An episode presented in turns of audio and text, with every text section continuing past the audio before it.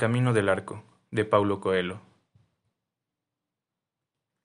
Una oración sin objetivos es como una flecha sin arco. Un objetivo sin oración es como un arco sin flecha. Ella Wheeler Wilcox. Tetsuya. El chico miró asustado al extranjero. Nadie en esta ciudad ha visto jamás a Tetsuya con un arco en las manos, respondió. Todos sabemos que trabaja en carpintería. Puede que haya desistido, que se haya acobardado. No me importa, insistió el extranjero, pero no puede ser considerado el mejor arquero del país si ha abandonado su arte. Por eso he hecho este viaje de tantos días, para desafiarlo y terminar con una fama que ya no merece. El chico vio que de nada le serviría seguir discutiendo. Era mejor llevarlo hasta el carpintero para que viera con sus propios ojos que estaba engañado. Tetsuya estaba trabajando en la oficina situada en los bajos de su casa. Se dio la vuelta para ver quién llegaba, y se le congeló la sonrisa. Sus ojos se quedaron fijos en la bolsa alargada que llevaba consigo el extranjero. Es exactamente lo que está pensando, dijo el recién llegado. No he venido para humillar ni para provocar al hombre que se convirtió en una leyenda. Tan solo quiero demostrar que tras años y años de práctica he conseguido llegar a la perfección. Tetsuya respondió que tenía que volver a su trabajo. Estaba terminando de colocar las patas de una mesa. Un hombre que sirvió de ejemplo a toda una generación no puede desaparecer como usted desapareció, continuó el extranjero. He seguido sus enseñanzas, he procurado respetar el camino del arco, y merezco que me vea disparar. Si lo hace, me iré por donde vine, y no diré a nadie dónde se encuentra el mayor de todos los maestros. El extranjero sacó de su bolsa un arco largo, hecho de bambú barnizado, con la empuñadura un poco más abajo del centro. Hizo una reverencia a Tetsuya. Caminó hasta el jardín e hizo otra reverencia hacia un lugar determinado. Acto seguido, disparó una flecha ornamentada con plumas de águila. Abrió las piernas para tener una base firme para disparar. Con una mano llevó el arco hasta delante de su rostro, y con la otra colocó la flecha.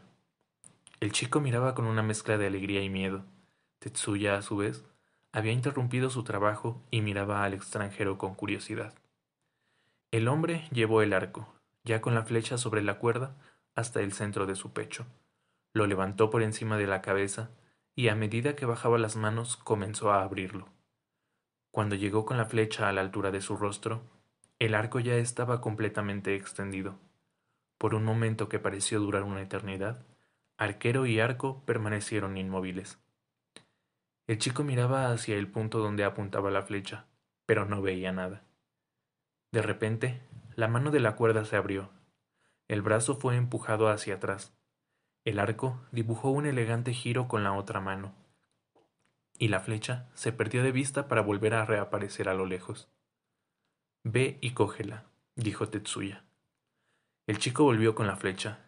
Había atravesado una cereza que estaba en el suelo, a cuarenta metros de distancia.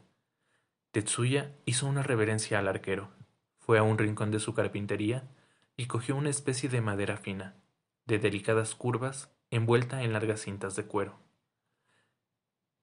Desenrolló la cinta sin ninguna prisa, y descubrió un arco semejante al del extranjero, con la diferencia de que parecía haber tenido bastante más uso. No tengo flechas, así que necesitaré una de las tuyas. Haré lo que me pides, pero tendrás que mantener la promesa que me has hecho. Jamás revelarás el nombre de la aldea donde vivo. Si alguien pregunta por mí, le dirás que fuiste el fin del mundo en mi busca, hasta que descubriste que me había mordido una cobra y había muerto dos días más tarde. El extranjero asintió y le tendió una de sus flechas. Apoyando en la pared uno de los extremos del largo arco de bambú y haciendo un esfuerzo considerable, Tetsuya colocó la cuerda.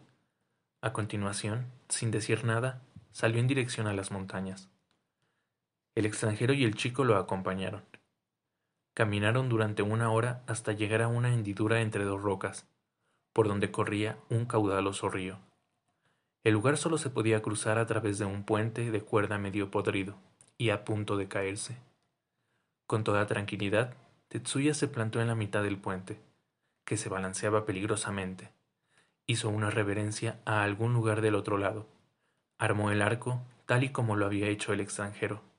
Lo levantó y lo llevó hasta su pecho y disparó. El chico y el extranjero vieron que la flecha había atravesado un melocotón maduro que se encontraba a veinte metros del lugar. Tú alcanzaste una cereza, yo alcancé un melocotón, dijo Tetsuya mientras volvía a la seguridad del margen del río. La cereza es menor. Tú alcanzaste tu objetivo a cuarenta metros y el mío estaba a la mitad de esa distancia. Estás, por lo tanto, en condiciones de repetir lo que he hecho yo. Ven aquí, ponte en mitad del puente y haz lo mismo. Aterrorizado, el extranjero caminó hasta la mitad del puente, medio podrido, sin apartar la vista del despeñadero bajo sus pies. Hizo los mismos gestos rituales y disparó en dirección al melocotonero pero la flecha pasó a mucha distancia. Al volver al margen del río, tenía la cara blanca. Tienes habilidad, tienes dignidad y tienes postura, dijo Tetsuya. Conoces bien la técnica y dominas el instrumento, pero no dominas tu mente. Sabes disparar cuando todas las circunstancias te son favorables, pero cuando estás en un terreno peligroso, no das en el blanco. El arquero, sin embargo, no siempre puede escoger su campo de batalla, de modo que vuelve a comenzar tu entrenamiento y prepárate para situaciones desfavorables. Continúa en el camino del arco, pues es el recorrido de una vida, pero aprende que un tiro correcto y certero es muy diferente a un tiro con paz en el alma.